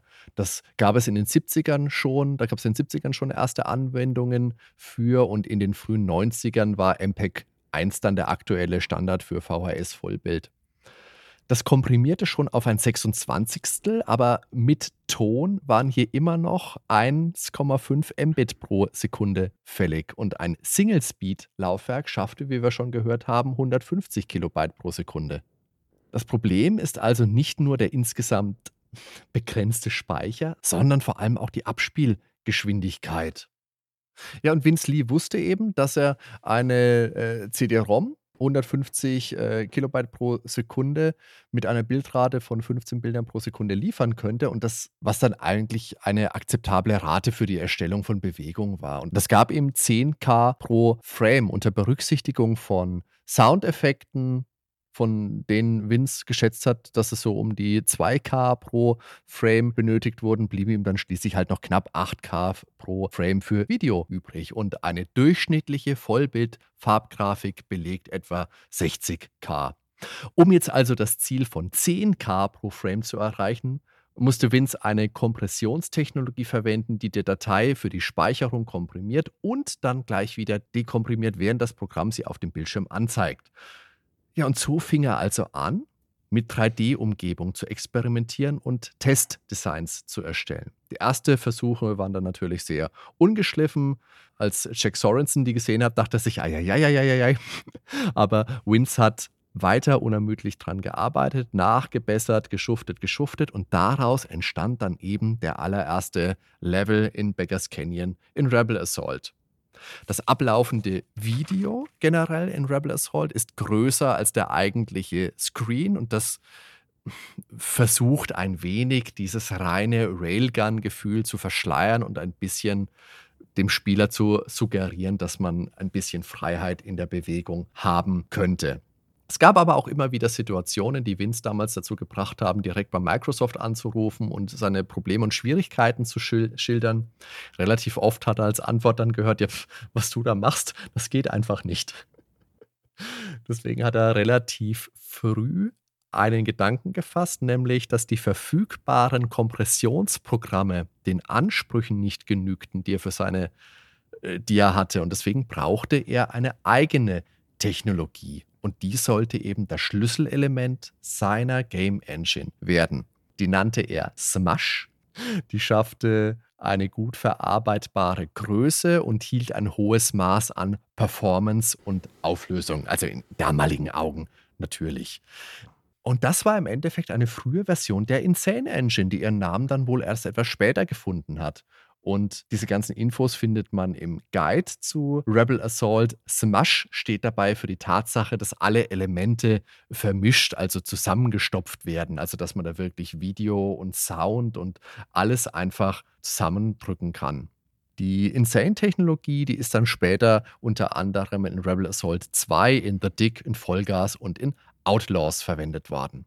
Ja, war es ursprünglich als Kompressionstool entstanden, wurde es eben ein wirklich interaktives Design-Tool. Und dieses Smash, das hatte wirklich so ein Zeitstrahl-Design und hatte eine Point-and-Click-Oberfläche, mit der man die 3D-Umgebung mit den Fahrzeugen, mit den Cutscenes, Soundeffekten, Musik und Spielereingabe wirklich zusammenpacken konnte. Da konnte dann Lee die ganzen Daten bearbeiten und dann verschieben und vor allen Dingen, was ja immer wichtig ist für einen schnellen Entwicklungsprozess, auch fix testen. Das heißt, der konnte sich das mhm. zusammenklicken mhm.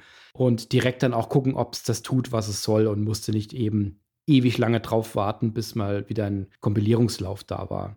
Das kann man sich wahrscheinlich schon so wie so ein modernes Videobearbeitungsprogramm vorstellen, ganz rudimentär. Ja, und als dann Vince sicher war, dass er sein Ziel 3D-Flug mit 15 Frames pro Sekunde auch erreichen würde, begann dann erst die eigentliche Entwicklung. Was das reine Programmieren angeht, geht es fast komplett auf Vince Lees Konto.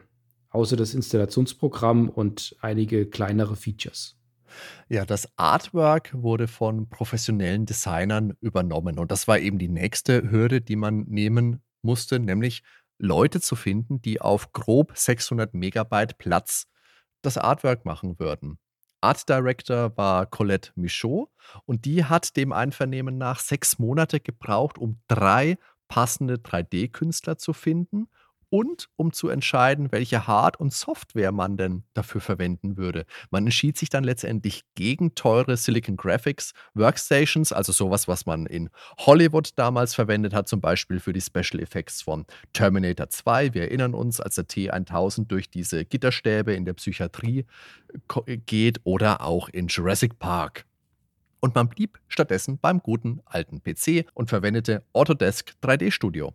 Die aufwendigste Arbeit, die es dabei gab, war die Flugschiffe zu erschaffen, in denen sich der Spieler bewegt. Also hat man eben damals geguckt, wo findet man was aus Büchern, man hat Bausätze benutzt und natürlich hat man sich im Lucasfilm Headquarter bedient, wo auch noch Modelle aus den Filmen gelagert sind, unter anderem auch dieser Sternzerstörer, den wir vorhin schon mal besprochen haben. Ja, ursprünglich waren ja etwa 20 kürzere Levels geplant, aber das war doch sehr aufwendig. Deswegen sind dann es doch eher, sind es doch weniger geworden, aber dafür mit längeren Cutscenes versehen. Äh, teils auch aus den Filmen, aber eben nicht eins zu eins. Werden ja schon gesagt, teils wurden neue Szenen gedreht und teils wurden aber auch gerade im Intro, später aber auch Szenen aus den Filmen verwendet. Zum Beispiel auch die Zeremonie am Ende aus New Hope. Da wurde die Szene aber angepasst, weil ja Han Solo und Chewbacca im Spiel überhaupt nicht vorkommen. Das Spiel gab es aber nicht nur für DOS. Ja, das stimmt. Es gab natürlich auch die Sega-CD-Version, die das Problem von Sega-CD war ja, dass es einfach viel, viel weniger Farben hatte als als der PC. Also, es hatte nicht 256 Farben VGA, sondern konnte maximal 64 darstellen. Wie viele davon jetzt gleichzeitig in Rebel Assault gezeigt werden, kann ich gar nicht sagen. Aber wenn wir die ganze Zeit schon geschimpft haben, dass Rebel Assault auf dem PC matschig aussah, Daniel, dann ich habe die, ich hab die Mega-CD-Version mal gespielt und die schaut halt einfach wirklich armselig aus. Ich dachte, du hattest keine andere gespielt. Äh, doch, diesmal. Also es gab ja leider keine Super Nintendo-Version von Rebel Assault. Das ist ja der große Nachteil dieses Spiels. ich konnte ja nicht anders. Letztendlich war es aber so, dass Rebel Assault, wir haben es vorhin gesagt, ein großer, großer Erfolg war und dass es deswegen auch nur eine Frage der Zeit war, bis ein Nachfolger kommt. Und der kam 1995 für den PC und für die erste PlayStation Rebel Assault 2 The Hidden Empire. Es gab vorher schon Gerüchte um ein Spiel namens Imperial Assault, wo wir dann natürlich das Imperium spielen. Das kam aber leider nicht. Lustigerweise gab es Jahre später dann ein Brettspiel mit diesem Namen. Von Fantasy Flight kann man sich ein bisschen so Tabletop, Dungeon Crawler mäßig vorstellen. Tolles Spiel, gab sich Erweiterungen, für die äh, Fans natürlich alles kaufen können und ihr Geld raushauen können. Ich habe sie alle. Im Endeffekt ist Rebel Assault 2 more of the same, hat aber zwei wichtige Unterschiede. Zum einen bietet es eine originäre Story, also abseits von den Filmen um die neuen TIE Phantom Jäger, die sich unsichtbar machen können. Huiuiuiui. Und zum anderen wurden erstmals seit den Filmen wieder neue gefilmte Szenen mit Kostümen aus dem Lucas-Archiv verwendet. Die Stormtrooper sind wohl trotzdem meistens gerendert gewesen, weil die Kostüme sehr steif waren und damit dann keine Stunts möglich waren. Die konnten wohl nicht mehr sitzen, ganz steif in der Hüfte sind sie gewesen, sind leicht kaputt gegangen, ganz schlimm. Und ich finde die Inszenierung, die passt schon. Also da gab es zu der Zeit viel schlechtere Spiele mit Filmszenen. Allerdings habe ich den zweiten Teil damals nicht gespielt und das geht vor allem auf einen recht verhaltenen Powerplay-Test zurück, den ich damals gelesen habe. Es dürfte auch eine der letzten Powerplays damals gewesen sein, die ich noch gelesen habe. Damals habe ich dann so langsam irgendwie das Interesse verloren, aber diesen Test, den habe ich noch mitgenommen. Lustige Anekdote noch, ich habe damals oft in einem großen Elektromarkt bei uns in der Gegend, in der Spieleabteilung, ein Rebel Assault Spiel gesehen und dem habe ich dann zuschauen dürfen, wie es über die Zeit immer älter und immer billiger und immer ausgebleichter wurde. Irgendwann ist es dann verschwunden, aber ich fürchte, es hat keiner gekauft. Vermutlich nicht, ja. Wobei es sich ja schon Mühe gegeben hat. Also es war dann ja natürlich in Super VGA. Es hat auch neue Fluggefährte geboten. Also es gab jetzt den B-Wing, es gab einen korallianischen Frachter, also im Endeffekt den Millennium Falcon natürlich. Äh, du konntest einen TIE Fighter fliegen, einen Y-Wing, das Speederbike im Sumpf konnte man fliegen.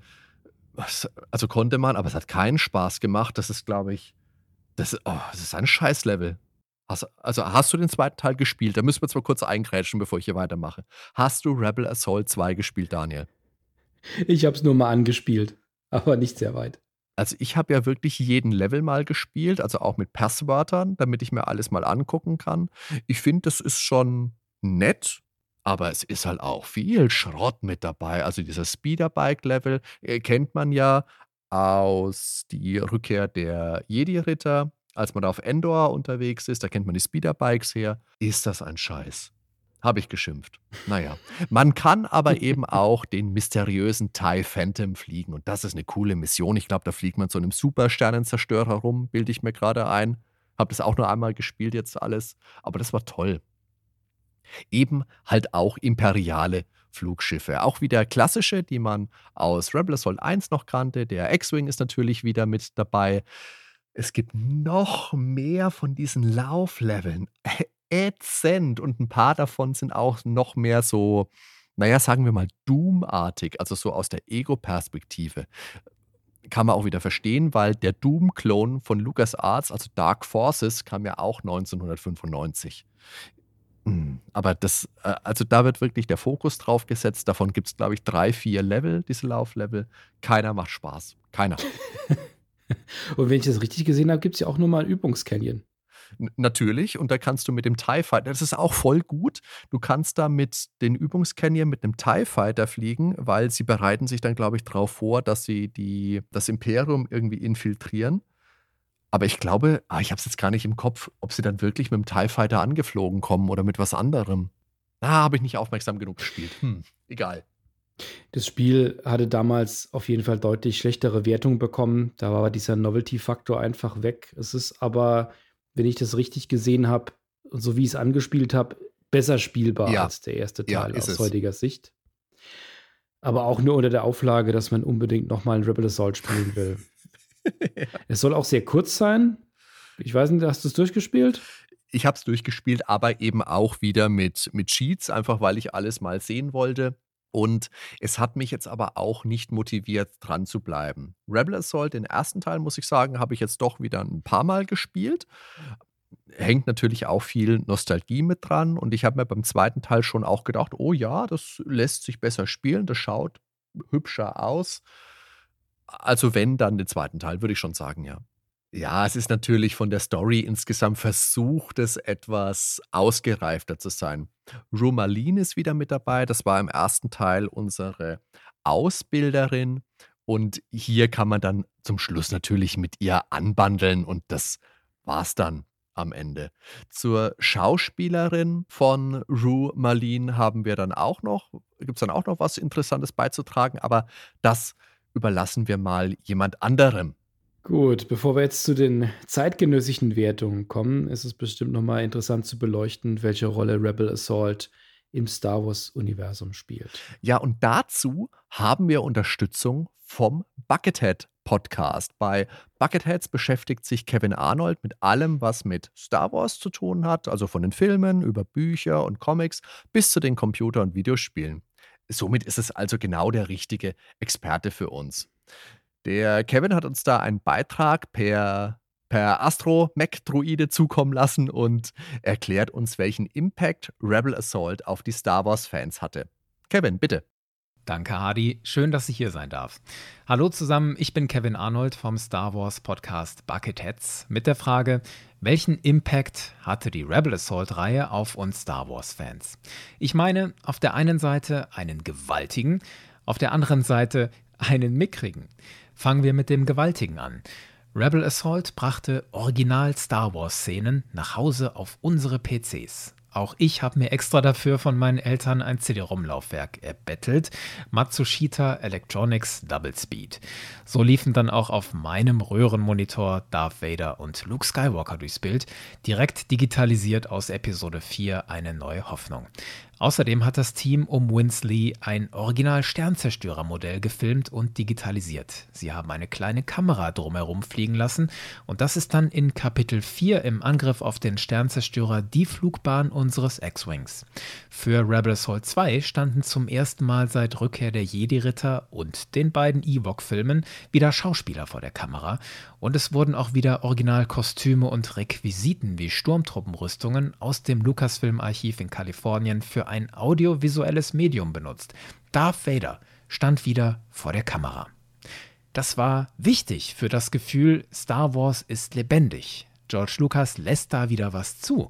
Er lässt Leute etwas Filmisches machen, nachdem da knapp zehn Jahre Flaute geherrscht hat. Und Star Wars Spiele werden immer mehr zu einem Erlebnis, das in puncto visuellem und Akustik mit einem Film mithalten kann. Und das hat ja auch hunderttausende Menschen auf der Welt erfasst. Allein Rebel Assault 1 wurde laut LucasArts über eine Million Mal verkauft. Steht so in dem Buch Rogue Leaders, A History of LucasArts. Trotzdem meine ich, Rebel Assault hatte trotz dieser Wirkung auf Star Wars und das Fandom einen mickrigen Einfluss. Warum? Rebel Assault 1 und 2 sind nicht Kanon und waren es auch noch nie so richtig, unter anderem weil plötzlich die Schlacht von Hoth vor der Schlacht von Yavin stattfindet und nicht Luke Skywalker den Todesstern zerstört, sondern Rookie One. Kurz zur Erklärung, wir sprechen heute, seit Disney die Star Wars-Rechte für 4 Milliarden Dollar von George Lucas gekauft hat, von einem Kanon und den sogenannten Legends.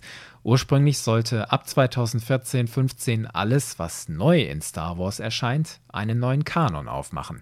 Von den alten Sachen sollten dazu nur die Filme und die meisten Serien gehören. Damals waren das The Clone Wars und Rebels. Alles andere, Bücher, Comics, Video- und Computerspiele, sollte nicht mehr zum offiziellen Narrativ, zum Kanon gehören. Das gilt im Wesentlichen bis heute. Die neuen Filme sind Kanon, Serien wie The Mandalorian, The Bad Batch und eigentlich auch die seit 2015 erschienenen Bücher und Comics und Spiele, alles Kanon.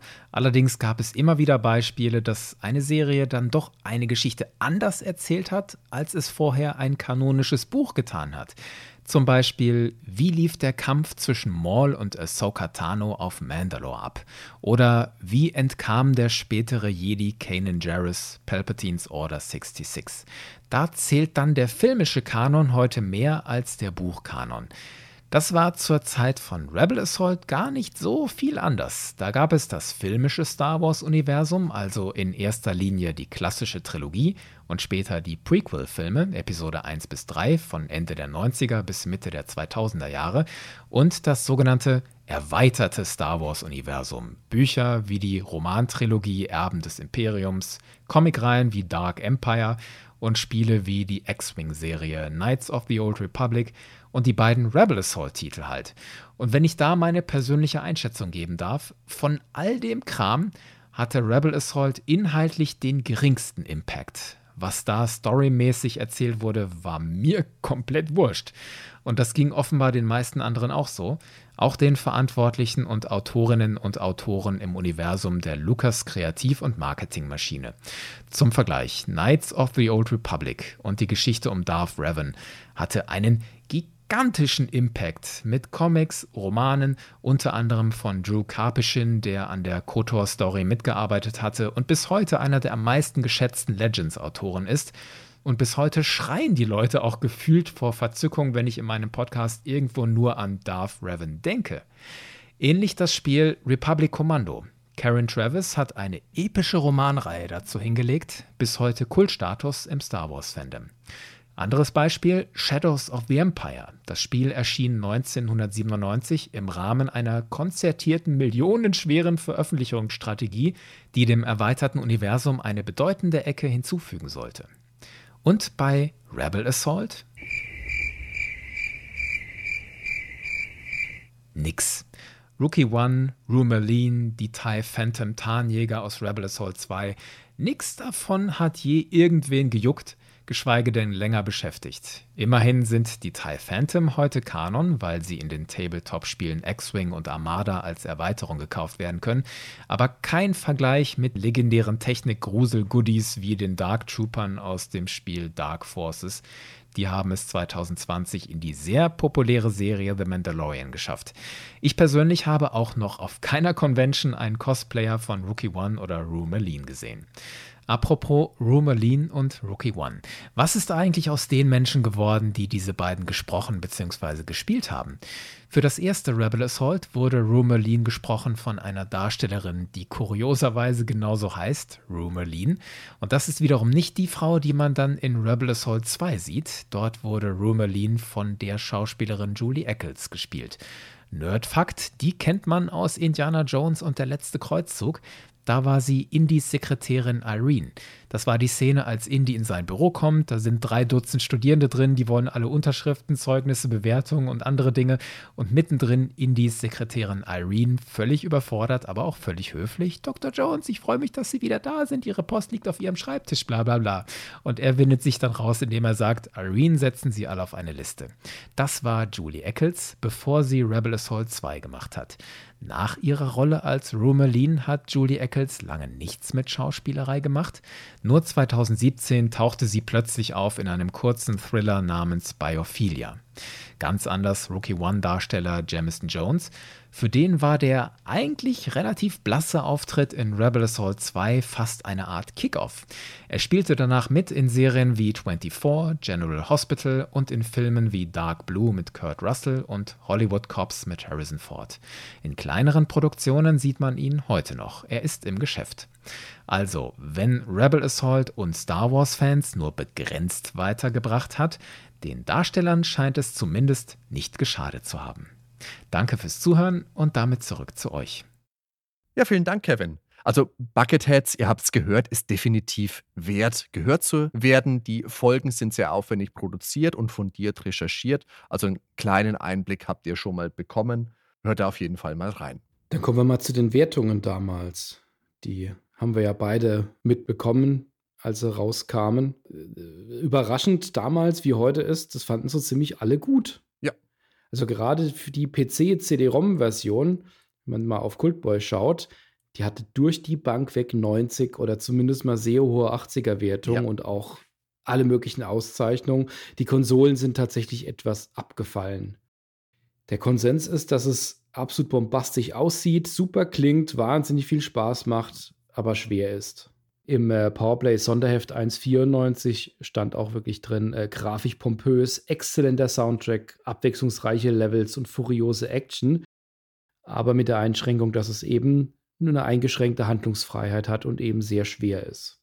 Wenn wir mal gucken, in der PC Player 1.94 war der Test von Boris Schneider. Der schrieb, dass Weihnachten für ihn am 20. November war, weil das ist der Tag, an dem er die fertige Rebel Assault CD-ROM in sein CD-ROM konnte.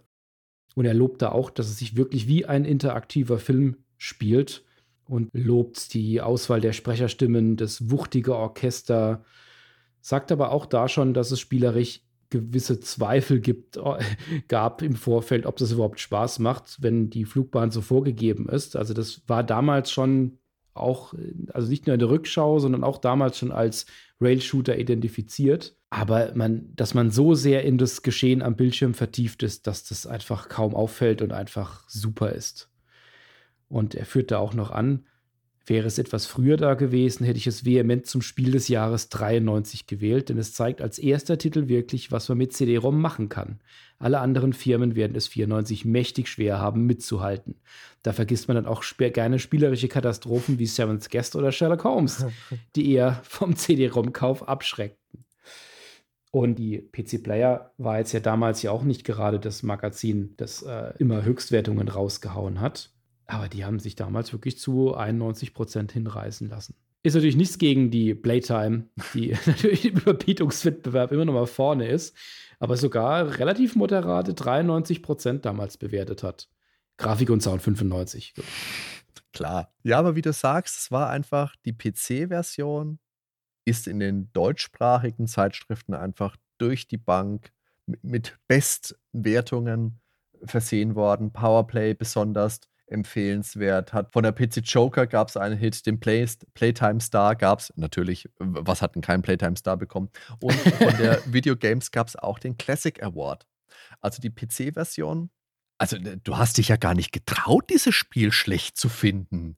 Wenn doch die Fachzeitschriften alle gesagt haben, hier, das, das ist das unglaublich tolle Spiel, kannst ja nicht hergehen als Daniel Cloutier auf dem Schulhof damals, kannst sagen, ja, das ist aber voll doof. Weil du hast ja kaum Bewegungsfreiheit. Du wirst ständig durch die Gegend gepatscht, gehst dauernd kaputt, ist unglaublich schwer und die Grafik ist matschig. Konntest ja nicht sagen. Ja, ich habe natürlich dann immer die Playtime-Wertung angeführt, ist ja klar. das glaube ich gleich. Also ich habe das wirklich ich habe jetzt wirklich lange geguckt. Also, du siehst auf Cultboy, wenn du guckst, du hast jetzt auch gesagt, die Konsolenversionen, die sind verhaltener bewertet worden. Megafun hat für die ähm, 3DO-Version 79% gegeben in der 895. Sega CD hat 75% bekommen. Äh, in der Videogames 81% Das ist aber alles nicht schlecht. Und wirklich die schlechteste Wertung, die ich jetzt auf die Schnelle gefunden habe, die ist von Michael Anton in der Gamers 1194. Und die Gamers, lustigerweise, ist ja ein Sega-Magazin. Da hat man früher auch mal manchmal ein bisschen den Eindruck gehabt, okay, die werden vielleicht ein bisschen besser als andere Magazine, aber da gab es ein Schulnotensystem und da gab es für Rebel Assault in der Mega-CD-Version für Gameplay eine 4 für Dauerspaß eine 4 für Grafik eine 4 für Sound, ihr erkennt langsam das Prinzip dahinter, eine für Minus und die Gesamtnote 4 Minus. Immerhin konsequent. konsequent, ja. Aber ich möchte mal kurz zitieren. Das Star Wars-Szenario verspricht recht viel, hält aber auf dem Mega-CD recht wenig. Dass die Steuerung in vielen Szenarien unter aller Kanone ist, könnte man ja noch verkraften, wenn wenigstens noch etwas anderes geboten wäre. Die unübersichtliche Krümelgrafik macht auch den optischen Genuss zunichte. Es ist nicht sonderlich berauschend, durch grob gepixelte, eintönige Landschaften zu fliegen. Da hilft auch die Macht nichts mehr. Gamers Mind, Tipp. Für den Preis dieser Scheibe könnt ihr euch auch die gesammelten Star Wars Videos zulegen. Das macht nicht nur mehr Sinn, ihr habt auch wesentlich mehr für euer Geld. Schade auch. Und das ist wirklich die einzige Wertung, finde ich. Ich meine, mein gut, natürlich, ich, wir haben es vorhin schon gesagt, die Mega-CD-Version, die schaut einfach, da fällt das ganze Optische einfach weg. Da hast du jetzt von mir aus noch sagen können, okay, der Sound ist gut, aber es lässt sich halt nicht nur schlecht steuern, sondern es schaut auch noch viel schlechter aus als auf dem PC. Trotzdem interessant, dass es auch nicht nur überschwängliche Kritiken für dieses Spiel damals gab. Ja, aber jetzt haben wir es ja nochmal gespielt. Wir haben es ausführlich besprochen. Was ist denn dein Fazit aus heutiger und damaliger Sicht? Es ist trotzdem, was wir jetzt alles so gesagt haben, nicht ganz so einfach für mich, weil da schlagen tatsächlich zwei Herzen in meiner Brust. Also damals war das großartig.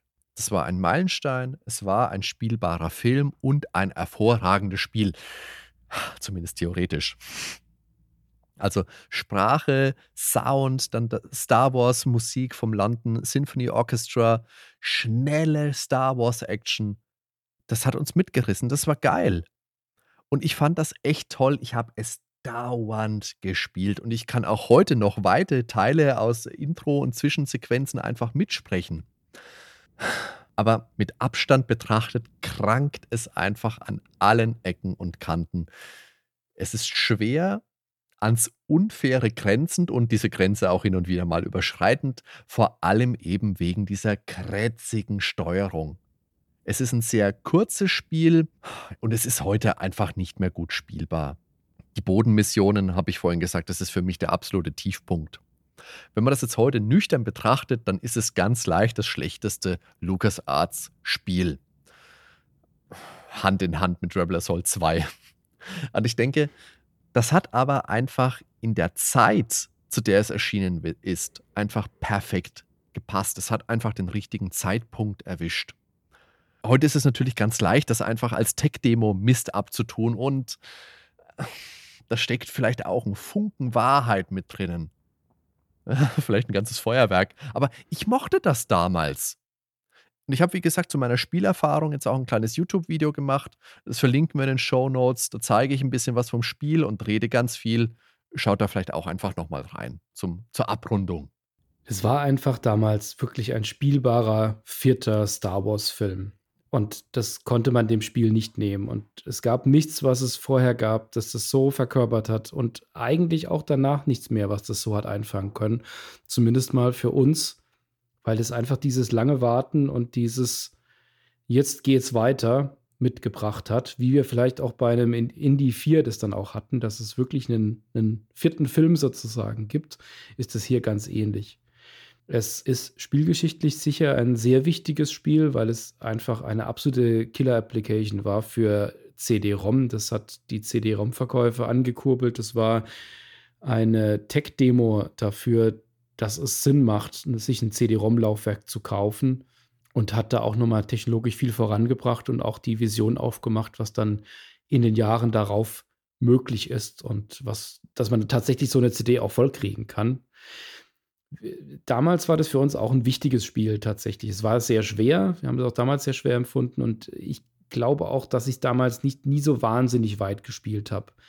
Es war wirklich ein Spiel, da ist man immer mal wieder rein, hat sich ein paar Passwörter aufgeschrieben gehabt aus dem letzten Mal, ist da in die Levels reingesprungen und wollte da immer mal wieder so diese Atmosphäre mitnehmen und eintauchen, wirklich, dass man selbst so an Star Wars teilnimmt, mit dieser Musik, die so extrem stark ist von John Williams.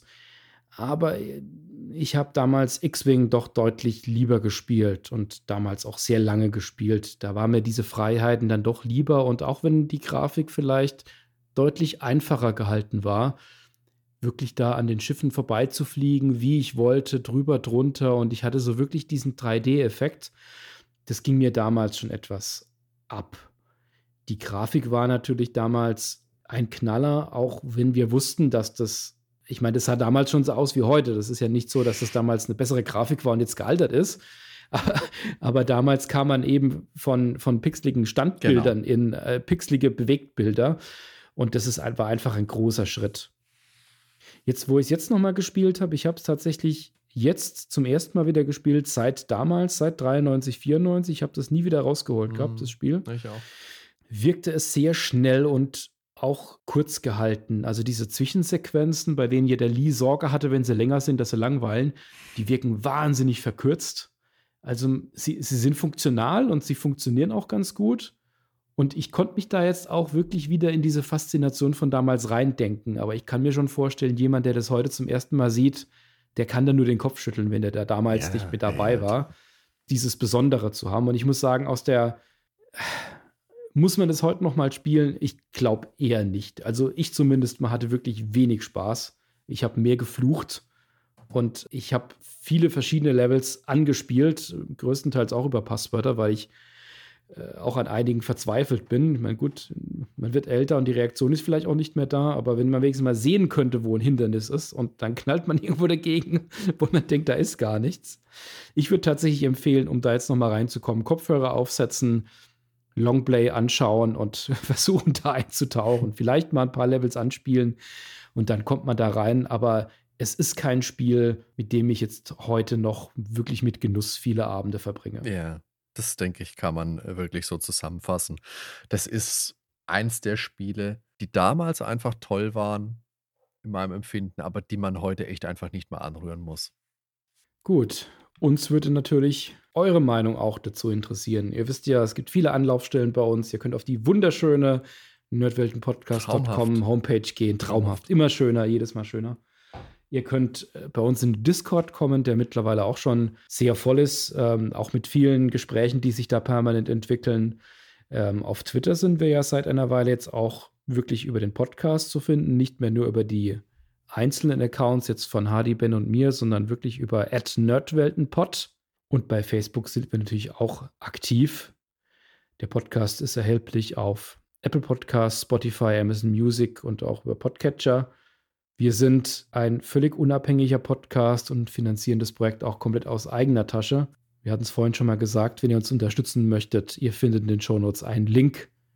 Wir würden uns freuen, wenn ihr es zumindest mal durchlest. Das dauert auch nur knapp zwei Minuten. Dann sind wir mit unserer Besprechung zu Rebel Assault soweit auch durch. Mir bleibt jetzt wie immer am Ende nur vielen lieben Dank zu sagen fürs Zuhören dann hat es schon mal angeregt, ich kann es nochmal unterstützen. Wir freuen uns wirklich sehr über Kommentare.